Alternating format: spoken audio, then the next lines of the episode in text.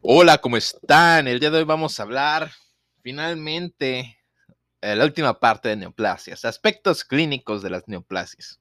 la importancia de las neoplasias radica, en último término, en las consecuencias que tienen para los pacientes. Aunque los tumores malignos son más peligrosos que los benignos, cualquier tumor, incluso benigno, puede generar morbilidad y mortalidad. De hecho, todos los tumores, tanto benignos como malignos, pueden producir problemas por localización y comprensión de estructuras adyacentes, actividad funcional como síntesis de hormonas o desarrollo de síndromes paraneoplásticos, hemorragia o infecciones cuando el tumor se ulcera a través de las superficies adyacentes, síntomas producidos por rotura o infarto y finalmente caquexia o adelgazamiento. La siguiente discusión analiza los efectos del tumor sobre el huésped, la gradación y estadificación clínica del cáncer y el diagnóstico de laboratorio de las neoplasias.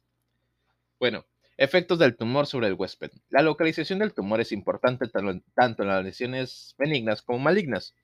Un adenoma hipofisiero pequeño de menos de un centímetro puede comprimir y destruir la glándula normal, eh, puede destruir la glándula normal que lo rodea causando un hipopituitarismo. Hipopituitarismo. Un leiomioma de 0.5 centímetros en la pared de la arteria renal puede reducir el riesgo de, eh, puede reducir el riego del riñón y ocasionar isquemia renal e hipertensión. Y un tumor del mismo eh, tamaño en el colédoco podría ocasionar una obstrucción mortal de la vía biliar. Es frecuente encontrar signos y síntomas por la producción de hormonas en pacientes con neoplasias benignas o malignas de las glándulas endocrinas. Los adenomas y carcinomas originados en las células beta de los islotes de Langerhans pancreáticos pueden producir un hiper insulinismo que en ocasiones resulta mortal. Algunos adenomas y carcinomas de la corteza suprarrenal alteran los mecanismos de la homeostasis porque elaboran hormonas esteroideas, por ejemplo, aldosterona, que induce retención de sodio, hipertensión e hipopotasemia. Esta actividad hormonal es mucho más frecuente en un tumor benigno diferenciado que en un carcinoma. Un tumor puede ulcerarse a través de una superficie y ocasionar un sangrado o infección secundaria. Las neoplasias benignas o malignas que protruyen hacia la luz intestinal pueden quedar atrapadas en la onda peristáltica del intestino y provocar una invaginación, con el consiguiente infarto o obstrucción intestinal. Empezaremos con la caquexia, tumoral. Muchos pacientes con cáncer experimentan una pérdida progresiva de la grasa corporal y de la masa magra corporal que se asocia a una debilidad intensa con anorexia y anemia, situación que se denomina caquexia. Existe cierta correlación entre el tamaño y la diseminación del cáncer y la gravedad de la caquexia. Sin embargo, la caquexia no cede a las exigencias nutricionales del tumor. Aunque a menudo los pacientes oncológicos tienen anorexia, las evidencias actuales indican que la caquexia es fruto de la acción de factores solubles como las citocinas elaboradas por el tumor y el huésped más que, más que de la falta de ingesta de alimentos. En los pacientes oncológicos el gasto calórico sigue siendo alto y el metabolismo basal aumenta a pesar de la escasa ingesta.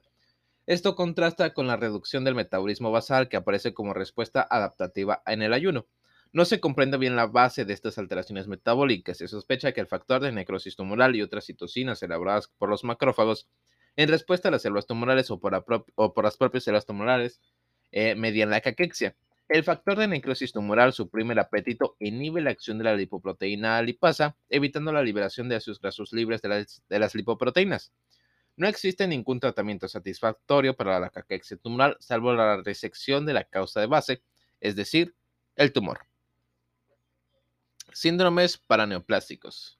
Los complejos síntomas, eh, los complejos sintomáticos que aparecen en pacientes con cáncer y que no se pueden explicar por la diseminación local o la distancia del tumor ni por la producción de hormonas propias del tejido de origen del tumor se denominan síndromes paraneoplásicos. Aparecen en un 10 a 15% de los pacientes con cáncer y es importante reconocerlos por diversos motivos.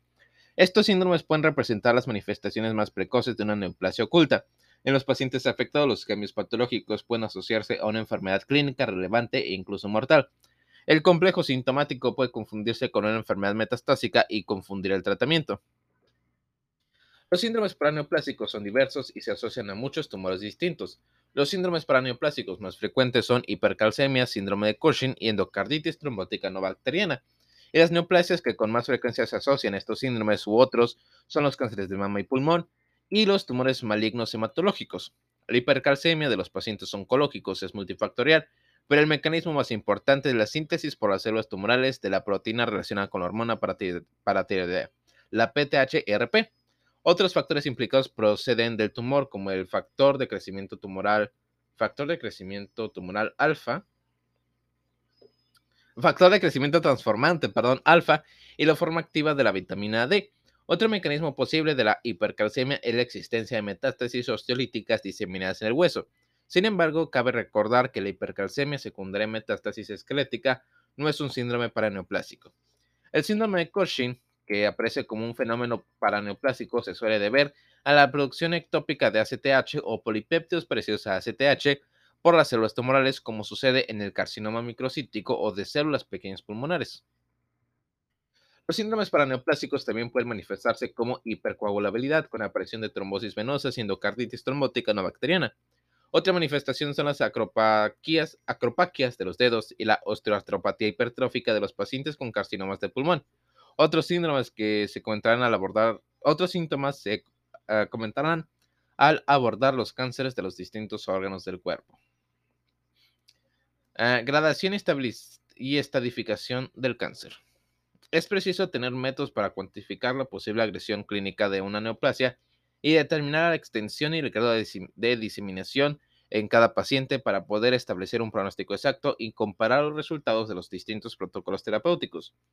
Por ejemplo, los resultados de tratar los adenocarcinomas bien diferenciados de tiroides limitados a la glándula tiroidea serán, en general, muy distintos a los que se pueden conseguir al tratar un carcinoma anaplásico de tiroides con invasión de los órganos cervicales. Se han desarrollado sistemas para expresar, al menos de forma semi-cuantitativa, el nivel de diferenciación o grado y la extensión de la diseminación de un cáncer en un paciente o estadio como parámetros para definir la gravedad clínica del cuadro.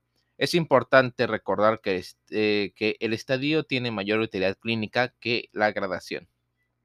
Gradación. La gradación del cáncer se basa en el grado de diferenciación de las células tumorales y en algunos cánceres en el número de mitosis y la existencia de algunas características arquitecturales. Se han desarrollado sistemas de gradación para cada tipo de tumor maligno y en general pueden incluir desde dos categorías, bajo y alto grado, a cuatro. Los criterios para definir cada grado son distintos en los diferentes tumores y no se detallan aquí, pero básicamente todos tratan de determinar en qué medida las células tumorales se parecen o no a sus equivalentes normales. Aunque el grado histológico resulta útil, la correlación entre el aspecto histológico y el comportamiento biológico dista mucho de ser perfecta. Dada esta dificultad, y para evitar una cuantificación espuria, es frecuente caracterizar una neoplasia concreta con términos descriptivos como adenocarcinoma mucosecretor bien diferenciado gástrico o adenocarcinoma pancreático poco diferenciado.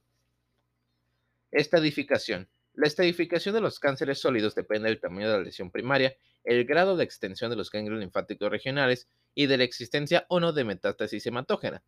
El principal sistema de estadificación empleado actualmente es el de la American Joint Committee of Cancer, on Cancer, perdón. Este sistema utiliza una clasificación llamada sistema TNM, que significa tumor primario, eh, T que significa tumor primario, N que significa afectación ganglionar y M por metástasis. El, el TNM varía para cada forma específica de cáncer, aunque existen principios generales. La lesión primaria se clasifica como de T1 a T4 en función del aumento de tamaño. T0 alude a una lesión in situ. N0 indica ausencia de afectación ganglionar, mientras que de N1 a N3 indica afectación de un número cada vez mayor de ganglios y a, a distancias distintas.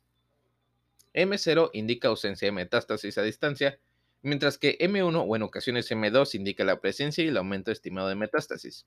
En la práctica moderna, la gradación y la estadificación de los tumores se complementan con la caracterización molecular, según se describe más adelante. Resumen, aspectos clínicos de los tumores. La caquexia, definida como la pérdida progresiva de la masa grasa y masa magra corporal, asociada a una profunda debilidad, anorexia y anemia, se debe a la liberación de citocinas por el tumor o el huésped, como el factor de necrosis tumoral. Los síndromes paraneoplásicos, definidos como eh, síntomas sistémicos que no se pueden explicar por la diseminación del tumor o la producción de hormonas apropiadas del tejido, se deben a una producción ectópica y secreción de sustancias bioactivas como ACTH, la proteína asociada a PTH o el factor de crecimiento transformante alfa. La gradación de los tumores depende de su aspecto citológico y se basa en la idea de que el comportamiento y la diferenciación se relacionan de forma que los tumores poco diferenciados se comportan de forma más agresiva. La estadificación, que es la extensión del tumor, que se valora mediante exploración quirúrgica o técnicas radiológicas, depende del tamaño, la diseminación local o a ganglios regionales y la metástasis a distancia. La estadificación tiene mayor utilidad clínica que la gradación.